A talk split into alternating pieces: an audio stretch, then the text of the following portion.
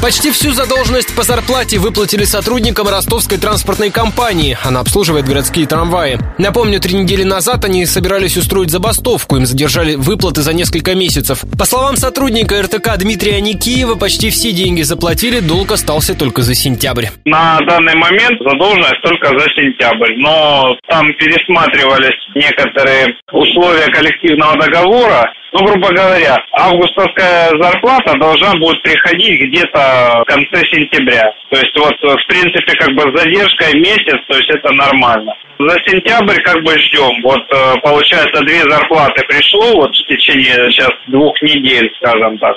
По версии сотрудников, деньги не платили, потому что дотации из городского бюджета поступали с опозданием. Добавлю, в конце сентября забастовки заявляли работники другого предприятия, которое обслуживает подземные переходы и ливневку в городе. Им задолжали за три месяца. Ситуация в компании ухудшилась после смены директора. Предыдущего седьмой менеджер Сергей Горбань уволил летом из-за состояния подземных переходов.